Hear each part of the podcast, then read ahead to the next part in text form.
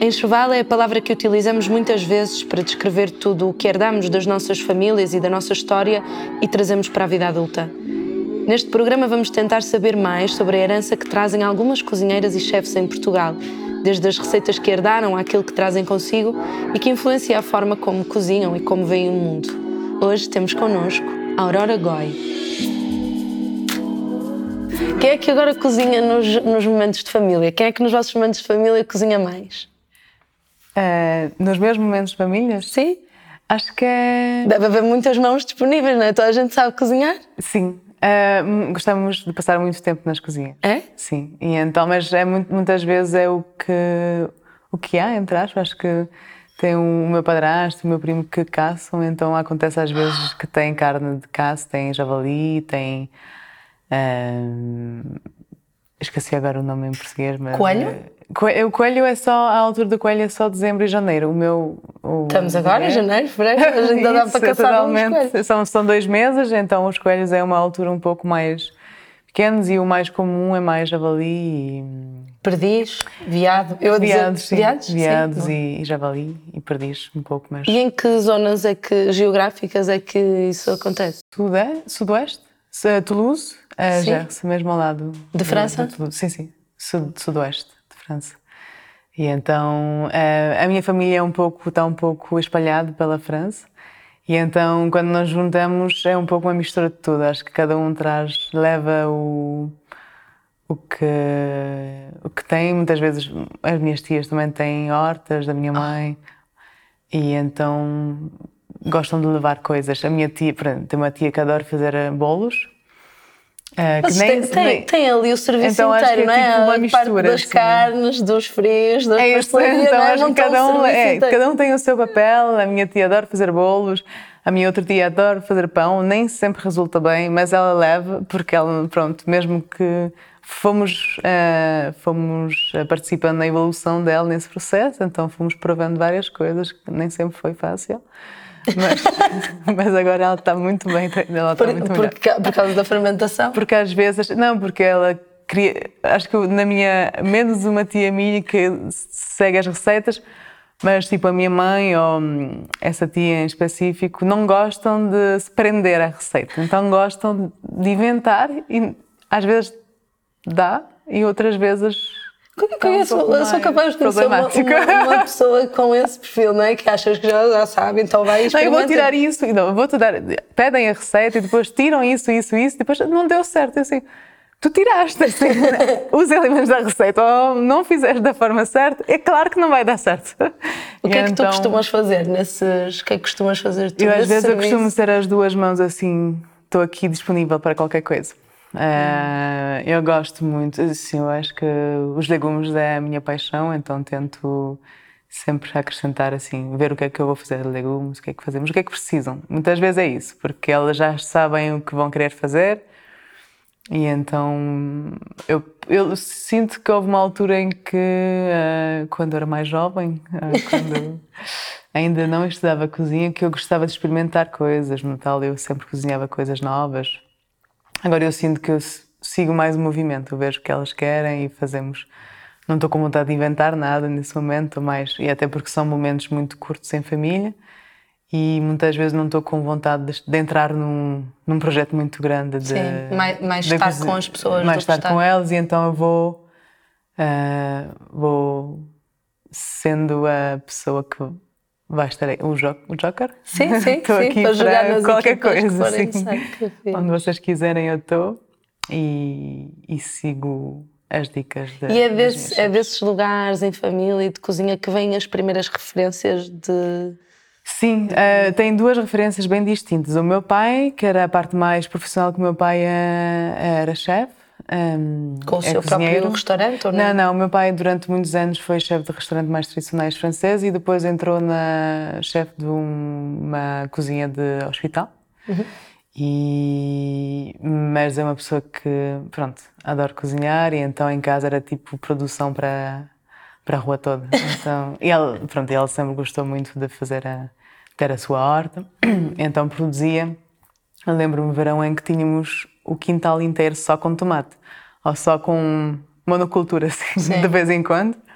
Nem, normalmente era variado, mas eu não sei porque eu tenho uma memória de um verão em que ele decidiu que era muito tomate, então fiz, Mas- mas fiz com conservas, exato. fiz conservas para o ano todo, eh, fiz ratatouille para, para a rua toda, então era muito como, e como a, a janela dava na rua e que eu brincava, tinha duas amigas minhas que viviam na mesma rua que eu, então quando o meu pai cozinhava, cheirava na rua toda e já toda a gente sabia Já havia fila à porta, assim, tinha, o que é que é que tinha feito. Eh, e então eu tenho muitas lembranças quando os meus pais estavam juntos e mesmo quando eles se divorciaram, quando eu vou ver o meu pai, de ser o meu pai a cozinhar muito em casa. Tipo, o dia a dia, as refeições do dia a dia era, era o meu pai. E depois no, nos convívios de família eram as minhas tias, era a minha mãe que estava. Que estava... A minha mãe é mais das coisas, a minha mãe adora, e depois eles divorciaram-se e a minha mãe passou eh, a ser a, esse- essa referência. Agora que eu estou a me lembrar, estou a me lembrar, não, mas eles divorciaram, eu tinha 10 anos, portanto. Claro. Depois a minha referência também foi, foram os dois, só que os E dois em essas é que eram as duas referências distintas ou havia uma outra? Essas duas Não, referências que dois, estavas a falar? as duas e o, a avó do meu primo, que, que se chamava Aurora também, Hum. e que, que vivia em, em, ao lado de Candedo, ao lado de Mursa, uma aldeia que se chama Candedo, e ela era uma grande referência ao nível de memórias de comida, de Hum. cozinha e... Em, que- em que é que tu, em que é que a tua cozinha hoje em dia se distingue completamente, por exemplo, do, do teu pai? Ai, o meu pai, é, acho que ela se distingue bastante no sentido em que eu, po- eu, eu sigo receitas e ao mesmo tempo não gosto de seguir. Eu nunca vou seguir uma. Eu nunca vou fazer um prato. é- Isso é engraçado porque outro dia estive com. Fui para a França e os meus amigos pediram-me para fazer uma blanquette, que é um prato super tradicional francês de vitela, Blanquette? blanquette de veau. Hum. É um prato bem tradicional francês. E eu segui exatamente a receita porque eu sei que eles queriam um clássico e custou-me. Tipo, eu sinto que frustrante. eu ia acrescentar mais coisas ou eu não sigo, eu não consigo fazer isso assim de seguir a- ou não acrescentar alguma coisa. Então o meu pai é muito assim, é muito para ele colocar assim, mudar a receita era um pouco mais Quase como se houvesse um lado que é ofício, que é função, não é? Aham. Cumprir este, este guião para dar um determinado Sim. resultado. E se calhar no teu lado é mais expressar a minha identidade através. Sim, porque eu acho que também o que, o, o que eu construí, por exemplo, se formos para ver o exemplo do meu pai, é que o que eu, o que eu fez como meu pai construiu-se com essa cultura francesa, os pais deles eram franceses, de uma, de, um, de uma região de França, então ele tinha influências de várias regiões francesas, mas era dentro desse registro. Então eu sinto que ele tem um amor pela a tradição da cozinha francesa, então ele eh, gosta de estar nesse registro. E o que é que ele te trouxe, ou o que é que aprendeste com ele que faz toda a diferença no teu dia a dia a trabalhar? O que é que virá dele aí? Eh, acho que o, o meu pai é uma pessoa que eh, sempre, além de gostar de cozinhar, gosta de comer, gosta de cozinhar e gosta de ver as pessoas felizes. Então eu sempre vi o meu pai dentro do contexto de um, de um hospital estar muito preocupado com o que as pessoas, se as pessoas estavam a gostar, se as pessoas tinham eh, coisas para dizer sobre o, que as refeições, as limitações que ele, ao, ao longo do tempo, ele eh, tinha cada vez mais eh, restrições a nível de, dos produtos que eles podiam ou não usar. Então sinto que isto era pronto, foi, foi virando uma frustração e, e eu acho que é isso. o- a vontade de sentir que as pessoas estão felizes e que ele está a alimentar as pessoas. Acho que é uma coisa que o meu pai. O meu pai, quando quer mostrar ah, amor, cozinha para as pessoas. E foi isso que te levou a ir estudar cozinha ou a quereres trabalhar numa cozinha profissionalmente? Também quereres dar amor? Não sei se eu, se eu tinha essa percepção nesse momento. Eu acho que eu, quando eu cozinhava em casa, quando ainda não estudava e que eu cozinhava, eu cozinhava porque eu gostava de comer e eu cozinhava porque eu sentia que, por essa mesma, esse mesmo motivo, eu sentia que isto fazia as pessoas felizes, então deixava-me feliz. Quando eu comecei, eu comecei a ter essa vontade, porque eu nunca tinha visto a, a cozinha como uma profissão, até porque o meu pai durante muito tempo não me incentivou nessa, Não? nessa carreira, não.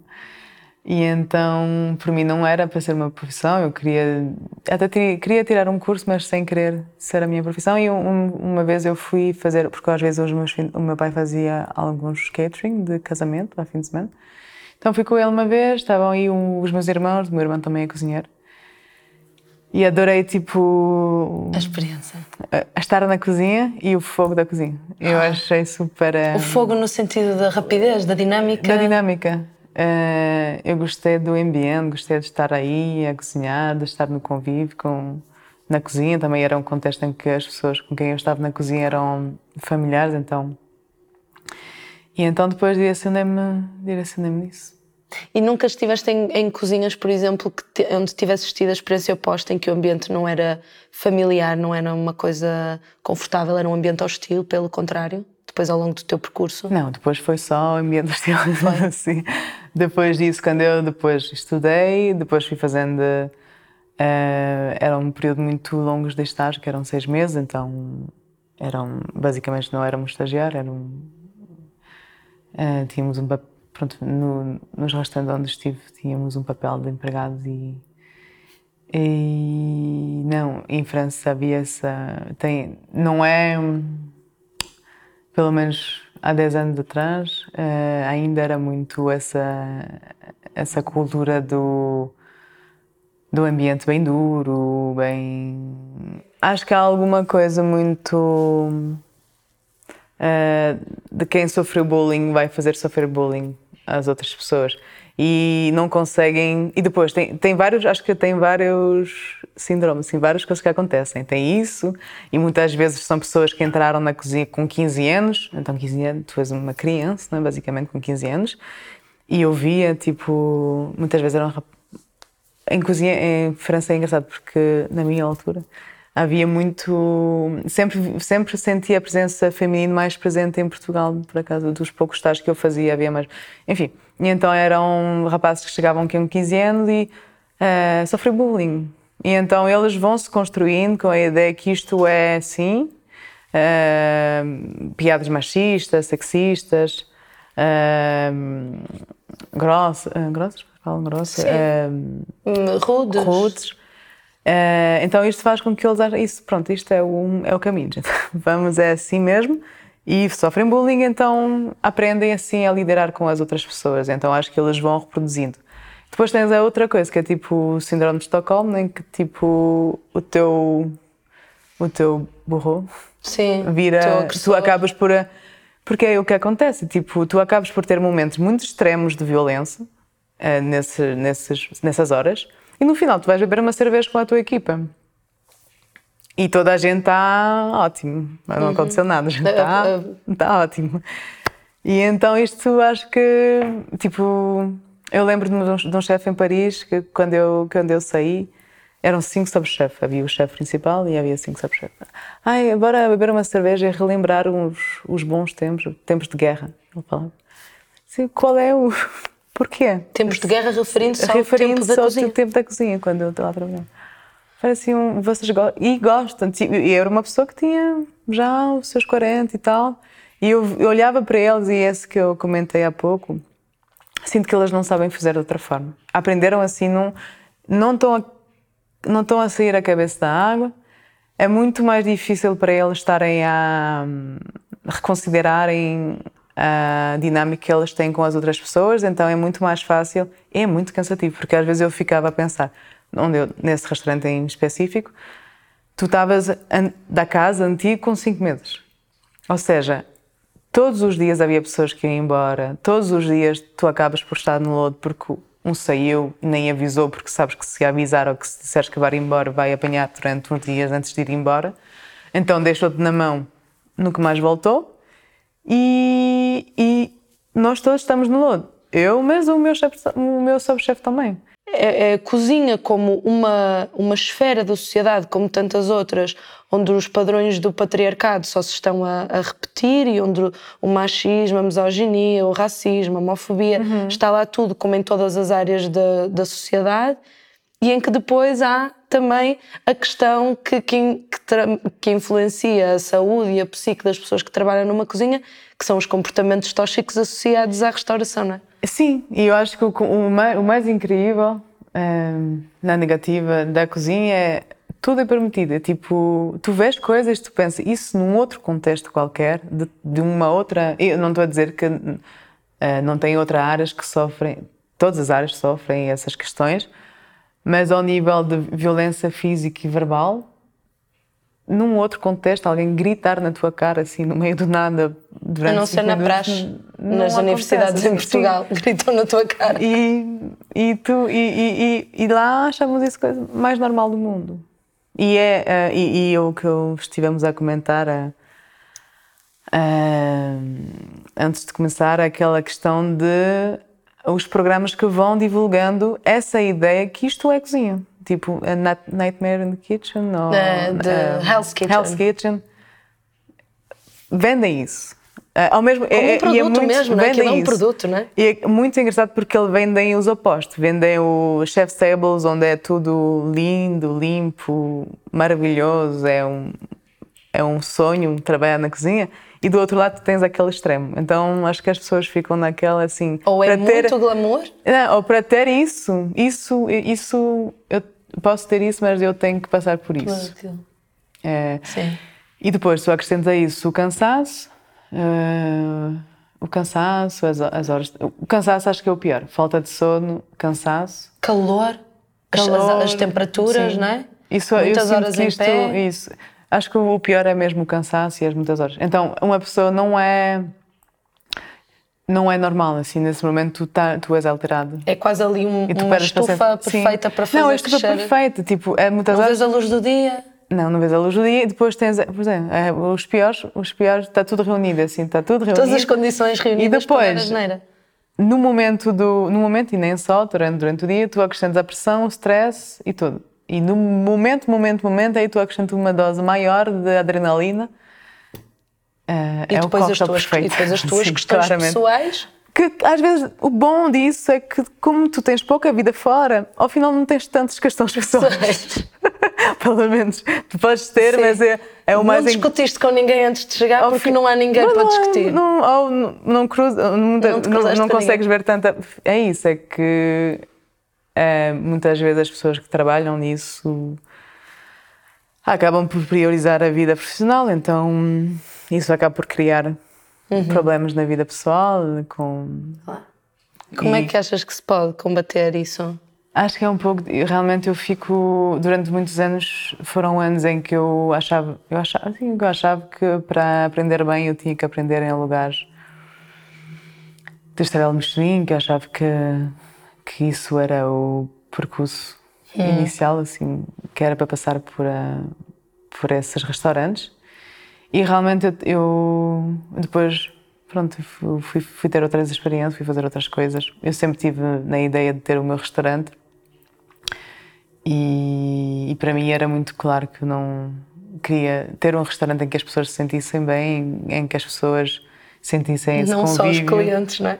Sim, e as pessoas também. Mas isto no início não era tão claro. Eu sinto que no início porque eu não, não, não conseguia visualizar como é que isto era possível. Porque o que acontece também quando estás nessas cozinhas e quando estás nesse mundo da restauração é que é uma, é uma filosofia de trabalho tão divulgada, assim, tão. Sim. É tão. É tão perpetuada. Perpetuado é? que tu. Tipo, e é perpetuado pelo que eu ouvia também do meu pai, do meu próprio pai, que eu não pensava que podia ser diferente. E para são mim. crenças muito limitadoras. Sim, esta sim, ideia sim. de a hora para. As frases que se dizem associadas, não é? É assim, a hora para entrar, não há hora para sair. Hum. São, são coisas que já propiciam sabes, a exploração. Sabes, como é, é que, sabes quando é que tu começas, não sabes quando é que tu acabas. Uh, o meu pai era a primeira pessoa a dizer que tem que estar disponível, tem que. Se estás de folga e te ligam porque é preciso. Tens que ir, eh, não podes estar doente, se tu estiveres. Um, eh, então eu integrei isso totalmente. Eu acho que eu, essa noção do esforço e do sofrer para.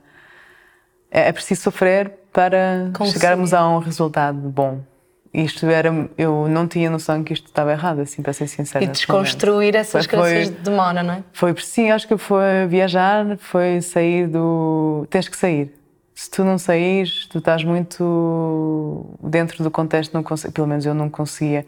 Eu só conseguia. A única coisa que me fez um pouco acordar é eu conseguia me ver, eu conseguia me ver diferente, eu conseguia me ver a porque tu acabas por ser desagradável, tu acabas por ser a pessoa que tu não, não queres ser.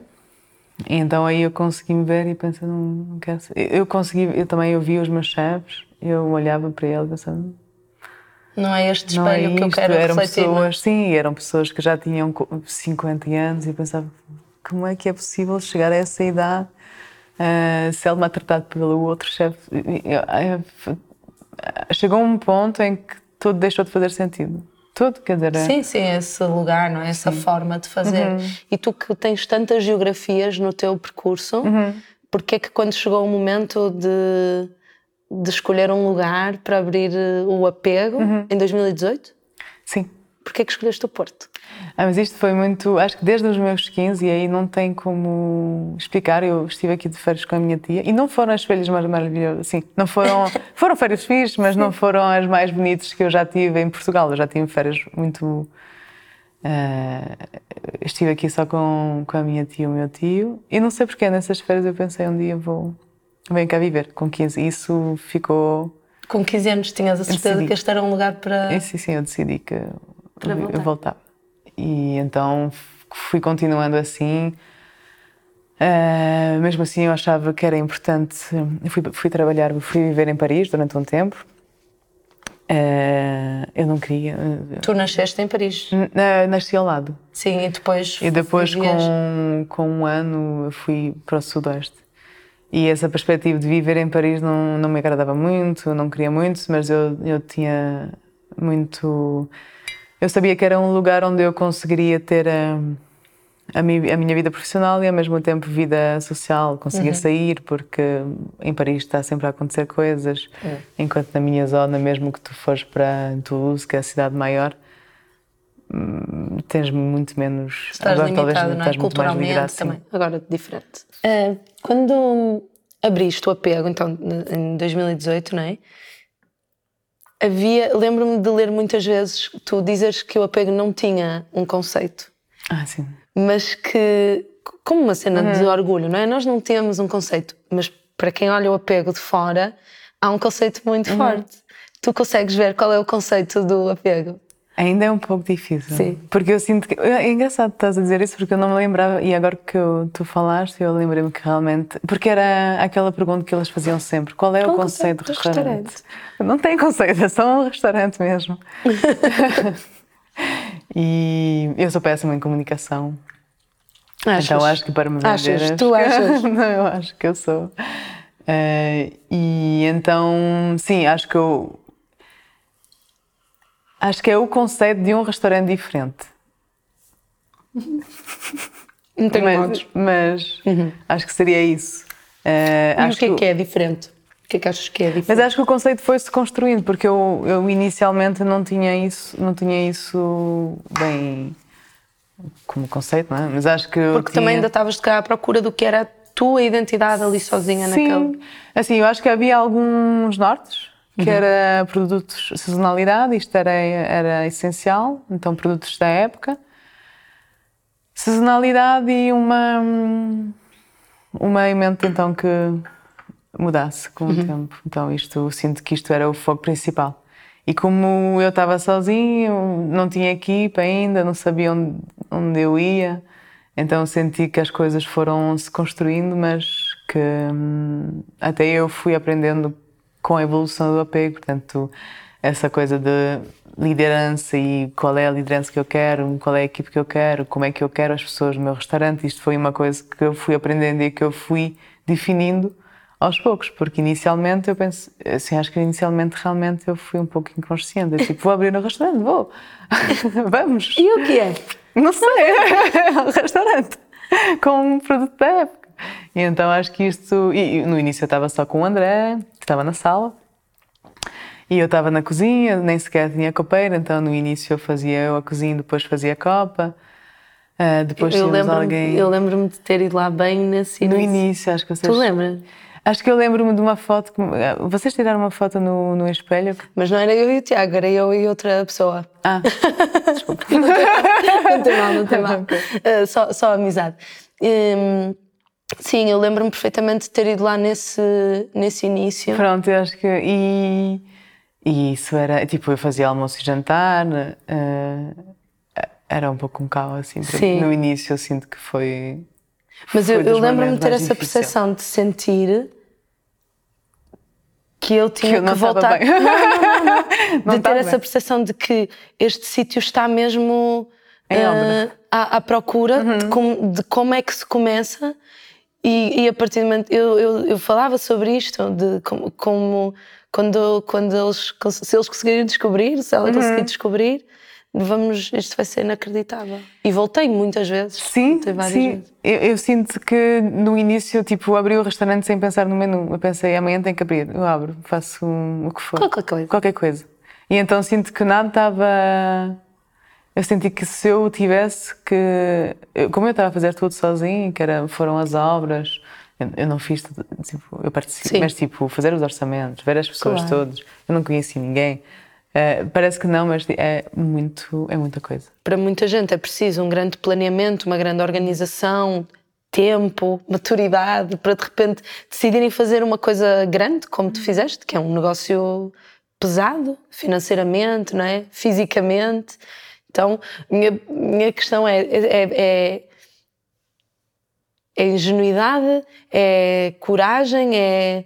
Hum, é demasiado forte em ti para conseguires evitar fazê-lo naquele momento?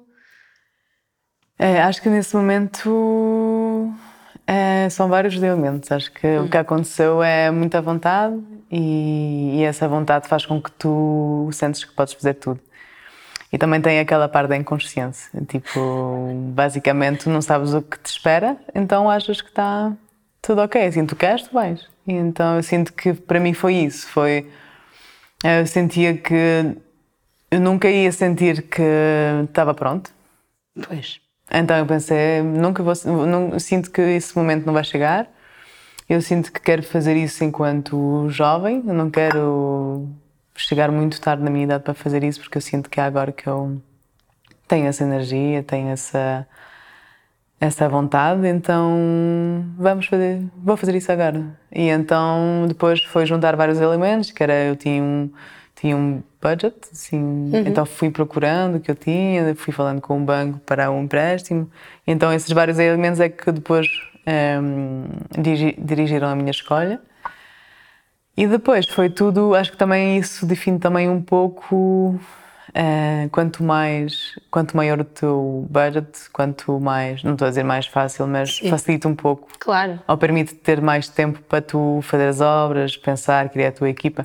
O que aconteceu para mim é que eu estava com urgência de abrir, porque eu, vamos ser super pragmáticos, eu precisava faturar, porque claro. eu tinha um, vários, uh, vários pesos financeiros que faziam com que eu não podia esperar mais tempo. Uh, não me sentia à vontade para contratar muita gente porque eu sentia que estava numa rua em que não passava ninguém, que eu não conhecia ninguém, Sim. que estava muitos elementos para eu estar a arriscar com isso. Então, não escolhe. Assim, acho que se tu pudesses escolher, vais escolher teres o tempo, fazer a tua carta, fazer as obras, ter a tua equipa montada e, e ter esse tempo.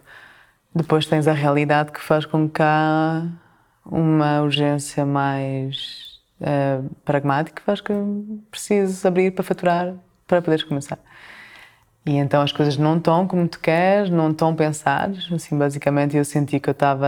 A primeira carta que eu fiz, sinto que foi tipo. Acho que fui, foi pensado assim uns, uns dias antes. Claro.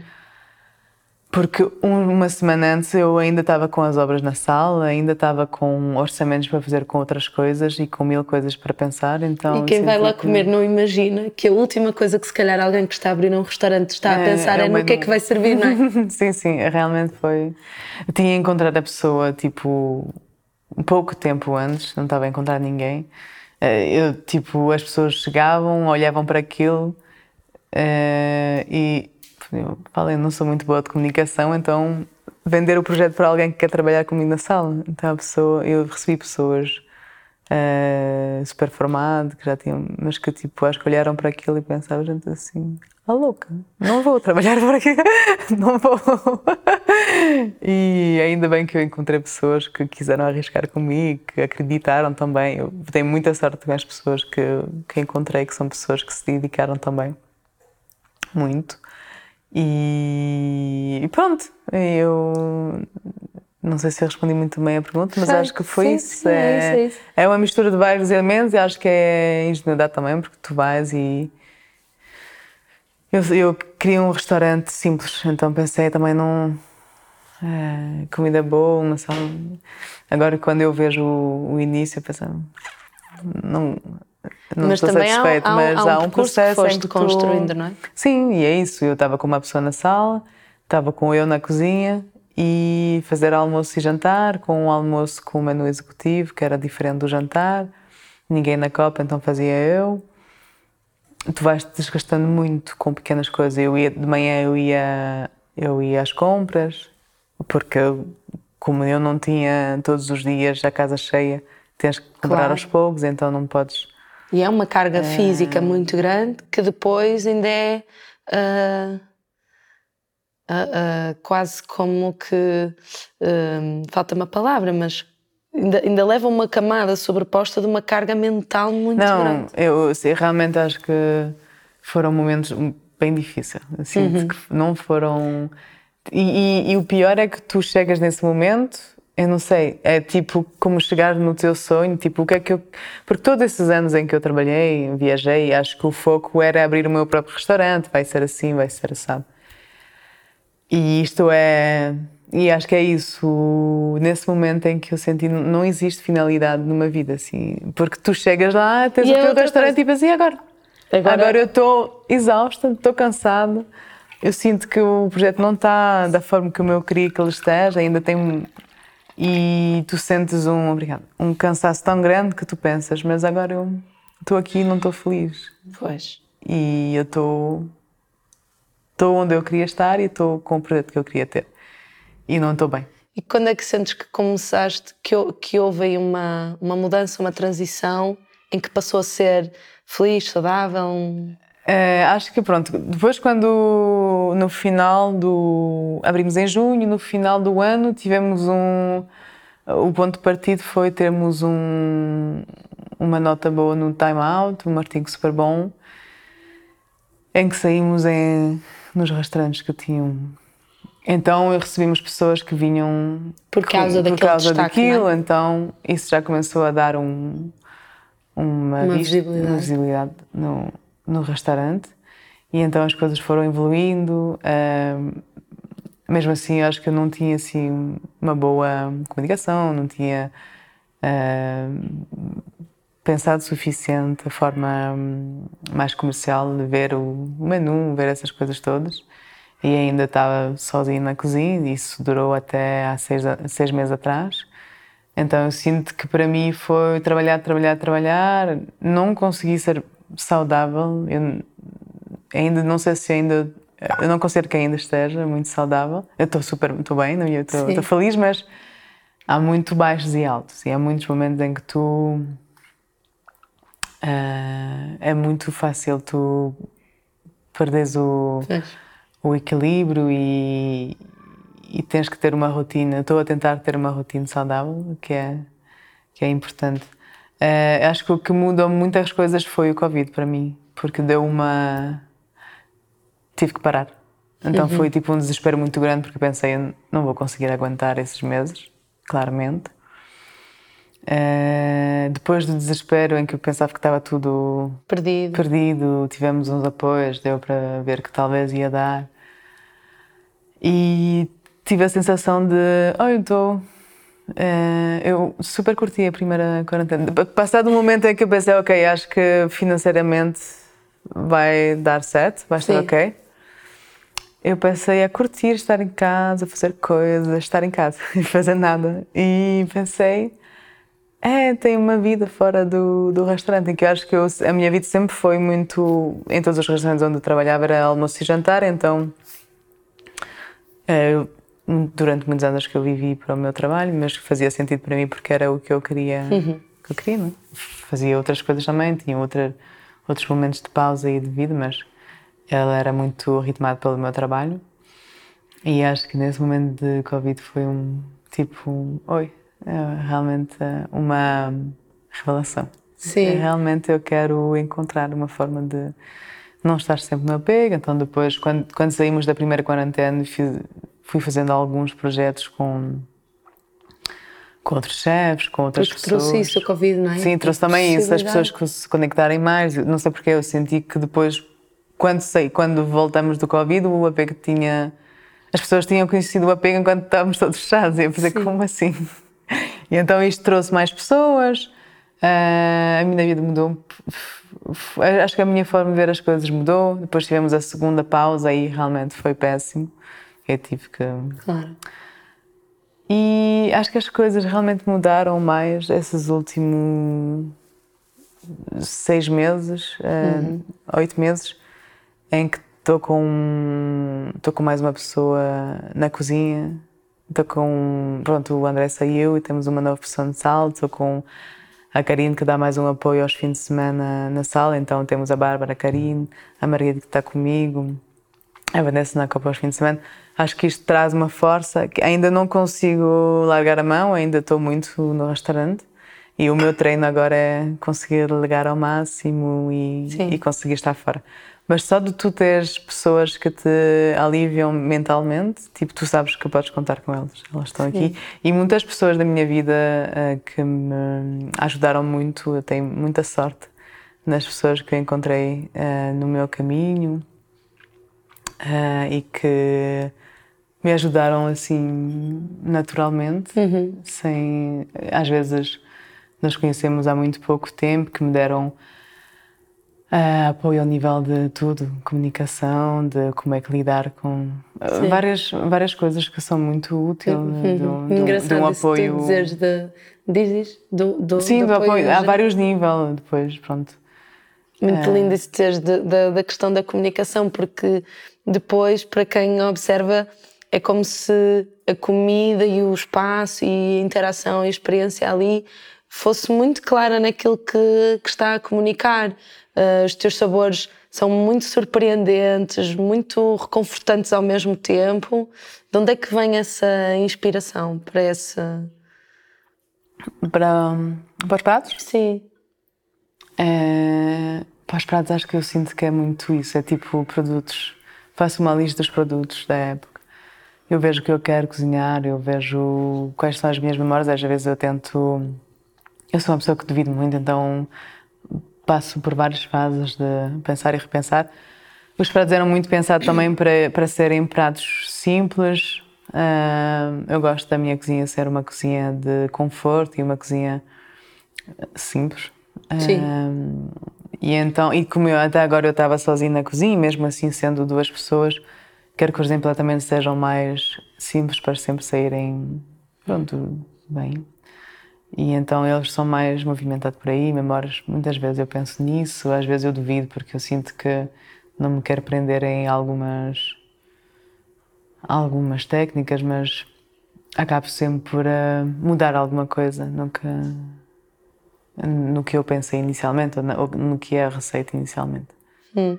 E, e, nestas pessoas que agora traz elas também dão esses, também são elas parte da inspiração. Uh, que agora tens uma cozinha só de um restaurante quase só de mulheres. Sim, sim. E elas são também parte das influências e da inspiração para, para o que é apresentado depois aos clientes como resultado final.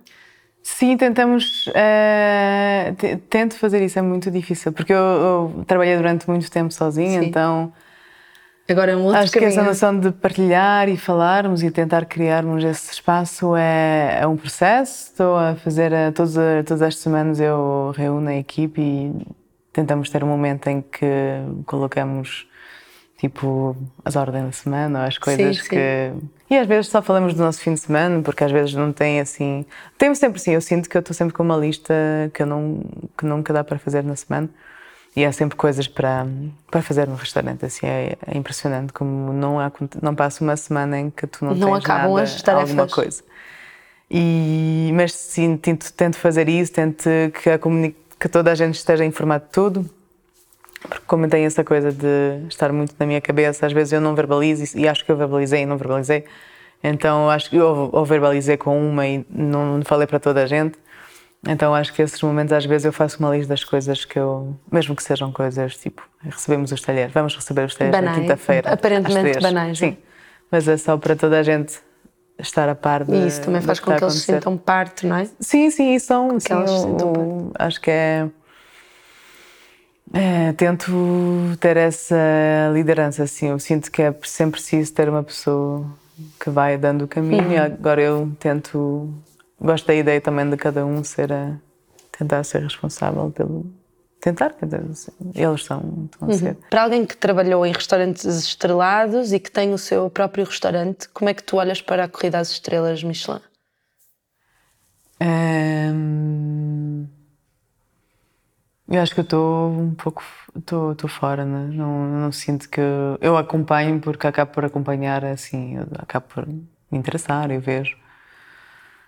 Eh, mas é fora do. Por exemplo, eu não sei como é que. Se eu quisesse, eh, se eu tivesse esse objetivo de estrela Michelin, eu não sei como é que eu conseguiria lidar com isso e com o facto de não ser duro demais ou ser. hum, Porque voltamos àquelas, àquelas repercussões, Porque- àqueles padrões que estávamos a falar também, não é? Sim, é. É, eu acho que tu precisas. É, é muita. hum, Isso, isso e ao mesmo tempo ser sustentável a todos os níveis, não é? É, com a tua equipe e também financeiramente. é, conseguir- porque é, não, não vejo. Não conheço nenhum, ou nunca ouvi história de restaurante de estrela Mi- Michelin em que as pessoas não fazem 15 horas por dia. E a partir daí a coisa está errada. Assim, eu não, eu não, e eu passei por isso, eu já fiz isso, mas eu sinto que não foram. Aprendi muito, mas também Não haveria uma há forma. muitas coisas que. Não, não estarão também o, o- não estará também o Guia Michelin e todos esses prémios, não é? os 50 Best e tal, tudo, tudo a contribuir para o mesmo. Sim, sim, acho que, acho que é. É uma grande indústria, não é? Então. Eh, sinto que. Algumas coisas, se não forem denunciadas, se não forem. eh, não sei, aceitar que. Qual é, o, qual é o verdadeiro preço do que as pessoas comem no restaurante Estrela Michelin? Pelo menos três estrelas Michelin. Eh, porque eu sinto que o- qual seria o preço desse prato se todas as pessoas que contribuíram? O que seria um ticket médio num restaurante de 3 estrelas, por exemplo, em Paris? Ah, eu acho que era 400 euros Por pessoa. Acho, acho que o, preço médio de um prato era 300. Se eu, se, eu, a minha memória é muito mal. Sim, então- sim, mas é, mas não. Mas acho que é dentro nisso, desses é? preços. Nos países escandinavos anda nisso, não é? Nos Acho que é 400, por volta 500. disso. Isso é o, normal, a média. Uhum. E, e o que é que tu, não sei se já alguma vez ouviste esta pergunta, se já leste, se já te fizeram, porque é que as mulheres demoram tanto tempo a chegar à alta, à alta cozinha? O que é que tu responderias? Porquê que elas demoram tanto? Porque durante muito tempo nem sequer foi uma opção, não é? Acho que. O meu próprio pai disse-me que cozi- cozinhar não era profissão para mulher. Então acho que a partir daí. Tá, tá- E ele, assim, e ele foi nessa profissão porque ele tinha uma mãe, tinha umas tias, uma avó que eram maravilhosas e Claro. cozinhavam super bem. Então ele tem essa noção, só que para ele a cozinha era, de mulher era cozinha de casa. Acho que ele também pronto, dizia isso também por eh, receio da sua filha estar a entrar eh, num mundo bem duro. Então acho que isto até agora nem era uma opção. eh, eu não sei, eu, sinceramente eu. Porque eu nunca. É uma coisa que eu nunca. Nunca senti que eu não faria cozinha porque. eu- Por seres mulher. Por ser mulher. Acho que isto nunca foi. Nunca foi uma questão. Não senti que eu. Não estava a ser uma. Não estava a sentir que isto estava a me pedir. Era só mais o. Na verdade, eu sinto que nada estava. Eu senti que nesse momento eu pensei, eu vou fazer isso, e quando eu estiver farta, quando eu ver que não aguento mais, que não quero mais fazer tantas horas, que eu não gosto mais dos horários, faço outra coisa. Uhum. Porque quando o Scoffier cria a brigada de cozinha, uhum. é uma coisa militar composta apenas por, por homens, não é? Se a mulher, uhum. se os trabalhos desempenhados por mulheres são trabalhos vistos como exploratórios, não remunerados, uhum. menores, sem, uh, sem nenhum tipo de consagração ou reconhecimento. E se era suposto transformarmos a cozinha num lugar de, de reconhecimento, de valor, não é? Em uhum. que o chefe da brigada ganha este estatuto, então ter mulheres na cozinha seria seria mau para para o negócio nesse sentido é também. Um pouco, eu acho que eu sinto que às vezes o, os homens dessa geração são muito é, eu não os entendo assim, realmente eu não entendo os homens dessa geração, que o meu pai é dessa geração, do não do Escoffier, mas do da geração da geração a seguir. a seguir, não, bem a seguir. O Escoffier foi o acho que início do século XIX? Sim, sim, século. Século XIX? É, não sei, mas acho que foi o. É, foi, foi sim. nisso. E, hum, mas tipo o Bocuse, essa geração em que depois chegaram depois, e essas pessoas, tipo o Bocuse, foram formados por. Tipo, tem La Mère Brasier, que é tipo uma grande chefe de Lyon, que era uma mulher que tive um. Eles aprenderam às vezes com mulheres na cozinha. E então não sei qual é, o que é que acontece às vezes, o que é que aconteceu uh, com eles. Acho que é um facto que, pelo próprio estatuto da mulher na sociedade nessa altura, havia muitas mulheres que também não, não trabalhavam, então nem era só uma questão de ser na cozinha, acho que muitas mulheres.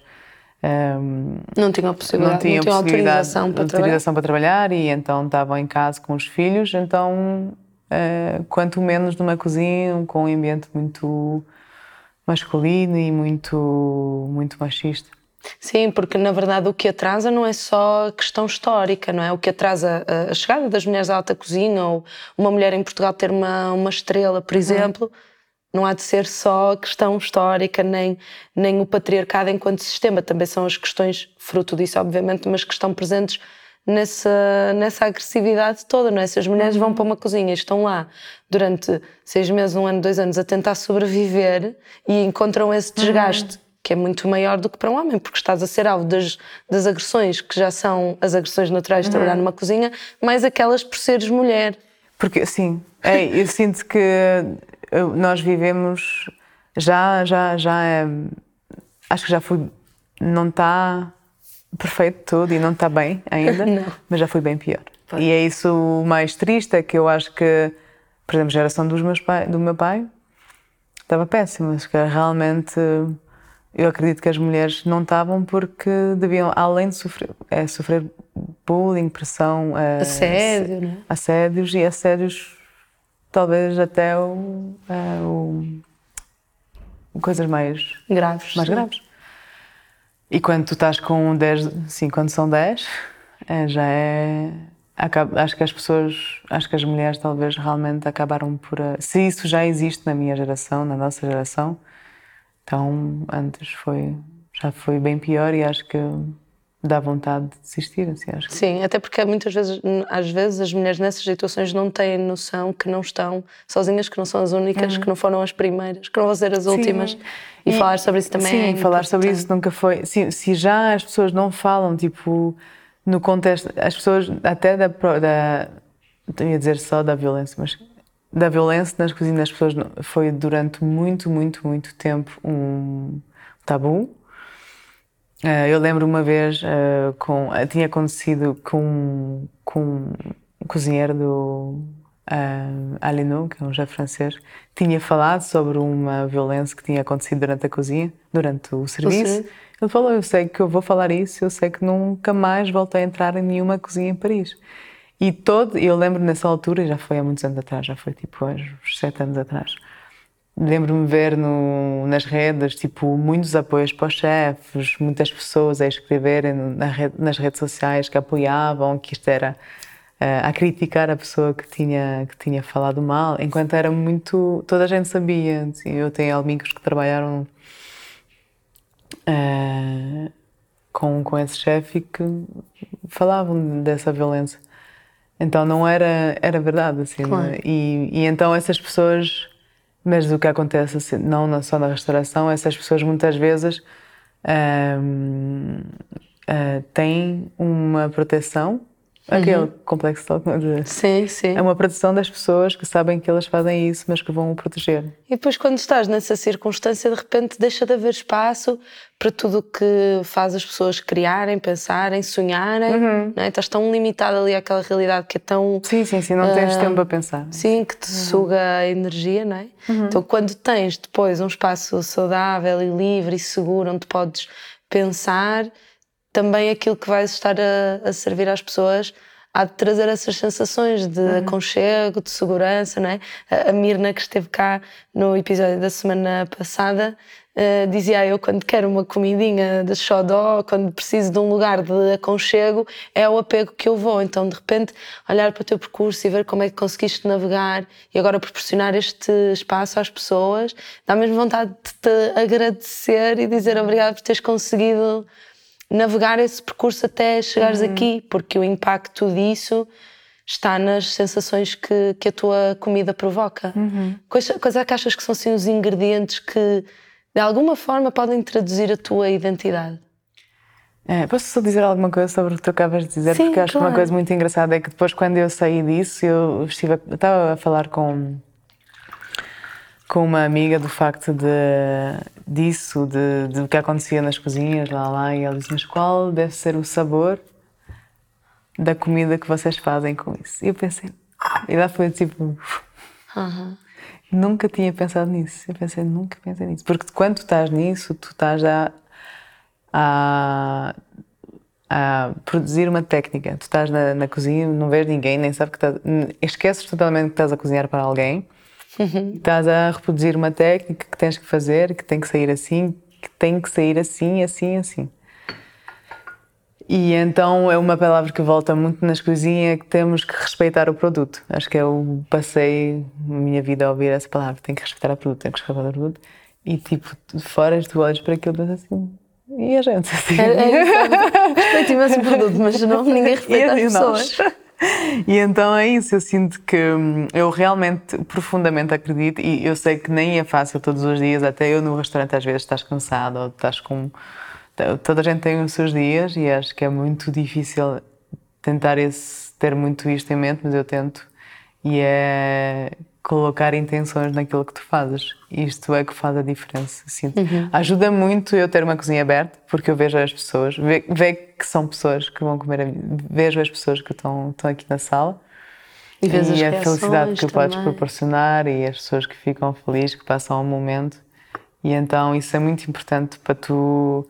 Porque o que eu acho que acontece às vezes nas cozinhas é que tu. Olha, estava agora a falar disse com uma amiga é que tu acabas por a, essa relação, porque estávamos a falar de comida vegetariana, e essa relação que as pessoas têm, que temos às vezes como cozinheiros de uh, desossar uma carne, desossar um, um, fazer, filtrar um peixe, e acabas por criar uma insensibilidade em que tipo esse ser morto é não sei se estou a explicar bem, mas sim, sim, acabas por ter que criar uma distância uh, com isso, assim, tipo, uhum. enquanto na verdade é um, é um ser, ser vivo, vivo, morto. Um... Eh, que a tua relação com a caça, por exemplo, também te ajuda a não banalizar? Eu sinto que eu mudei muito, é isso que eu estava a comentar hoje. Hum. Sinto que a minha relação com. Eu sinto que nessas alturas eu queria muito praticar, então queria muito ficar para desossar muita coisa, queria saber fazer tudo. E agora eu sinto que eu já estou um pouco mais. Tipo, eu lembro-me da última vez que eu fiz um leitão e ele chegou, está assim com um carro de leitão. Eu pensei, meu Deus, bebê. E pronto, eu faço, não, não me importa, eu faço, mas eu não tiro o prazer disso. E acho que é um pouco. A última vez que eu fiz morcela, o, o, o cheiro, a, o cheiro a, a ferro, a o sangue, sangue né? fiz-me confusão, enquanto até agora eu posso continuar a fazer, mas Eu não sinto que eu esteja. Eu sinto que houve um momento em que eu estava muito mais desligado. Que vem com a maturidade também e que será de tu olhas para aquilo também, sim. não é? Assim, não acho que seja. E, e não estou a dizer para. Temos que. Pronto, vamos continuar a matar alguns animais, animais, para sim. nos. Não é, a questão não é isso, é só mesmo, acho que quando estás nesse contexto de cozinha, tu acabas por te des- desensibilizar. Isso faz parte das coisas que te eh, Sim, que te, tu te de- dissocias daquilo que está ali. não e é? então tu acabas por criar uma frieza que é isso, a carne. Hum. A carne não... Então, nesta fase, se calhar, os ingredientes que É. Sim, te traduzem não seriam os mesmos de há uns Acho que não. Acho que é muito engraçado, não. não de tudo. Acho que eu estou mais realmente. Há uma presença muito grande dos vegetais. dos vegetais, muito, muito. Cada vez mais. E o peixe ainda eu sinto que eu estou mesmo pronto, sendo. sendo seres mortos. Sendo seres vivos mortos, não é? Eh, eu sinto que estou a tirar mais, não sei se podemos dizer prazer, mas fazer o peixe é uma coisa que eu gosto. Uhum. Tratar de peixe. Que vegetais é que tu. Há algum vegetal que tu adoras mesmo? Eu gosto, acho que vai ser um pouco clichê, mas os vegetais do verão, tipo, é, estou muito feliz no verão. Uhum. E com as frutas também? Com as frutas também, eu sinto que as frutas, tipo, diaspir, castanha, marmelo, estou muito feliz quando eles voltam. Então acho que que aquela, aquela alegria do outono que faz com que tu aceites um pouco mais a chuva. Sim. que pensa, ok, tem chuva, mas também temos. Depois, adoro, adoro o outono, então sinto que quando voltam, tipo as couves, os legumes raízes, eu gosto. Agora, estava agora a fazer a, a, a carta nova. Eu gosto muito, mas eu sinto que não é a mesma felicidade do que os legumes. Mas é, é, é, é muito importante. Tipo, ah, uma coisa que eu adoro nessa altura é mais, são mais os cogumelos. Que eu sinto que isto. Tomates e cogumelos? Não, os cogumelos Os cogumelos. de, do bosque, né? Porque eu sinto que isto vai muito parte da minha história. Os meus pais são loucos por apanhar eh, cogumelos. O meu pai agora já tem uma problema de visão, então não, não pode. Mas a minha mãe, quando entra num bosque e encontra um, não sai até encontrar todos. Então, depois ela desidrata e agora, há pouco ela esteve aqui, ele foi embora esta semana. Chegou com tipo uma caixa de eh, cogumelos desidratados. Aqui, estão lá. Eu adoro isso. Sinto que o outro dia eu recebi trompetes e o cheiro, tipo, o cheiro é um cheiro de infância, assim. Sinto que é o cheiro da infância. Então isso é, é, é dos ingredientes que eu adoro nessa altura.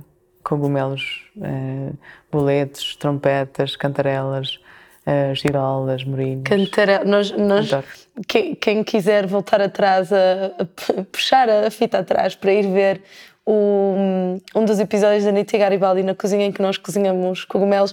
Eu e o Tiago, no início do episódio, tentámos eh, quase fazer um jogo a ver quem é que sabia mais nomes de cogumelos, mas nenhum de nós teve tanto sucesso como tu. Agora tu disseste quase tantos como nós dissemos ali, os dois juntos. Pensaste numa receita para nos trazer? Eh, eu acho que uma receita que para mim eh, traz-me muito reconforto é, é. Eu gosto muito de um. Agora vamos na língua, mas estamos a, por exemplo, temos língua agora e eu gosto muito de um caldo, assim, daquela caldo com fatias de língua, eh, grão de bico, especiarias e couve. Sim, acho que eu. Que couve? Que Eh, eu, gosto, eh, eu gosto de couve coração, Coração. couve caldo. É um caldo que também dá para fazer justamente com os legumes, com os cogumelos silvestres. Eh, bem intenso, bem, bem condensado e talvez com uma massa de arroz também. Uma coisa que eu gosto de ter aquilo bem. Eh, sinto que com este tempo é das coisas que, eu, Com o frio, não é? Vai, vai que, aquecer. que cai bem. O que é que a ti te faz salivar? Eh, Mesmo literalmente crescer água na boca, não é? Que tu... Ahn, sinto que são várias coisas. assim, Muitas. Bem à coisas.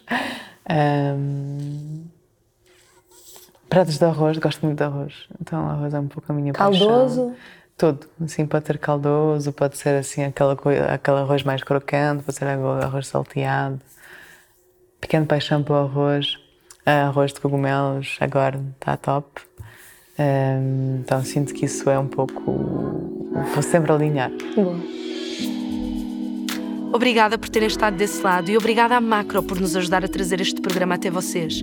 Para mais conteúdos, subscrevam também o canal Pança no YouTube e sigam-nos nas redes sociais para estarem a par de todas as nossas aventuras gastronómicas.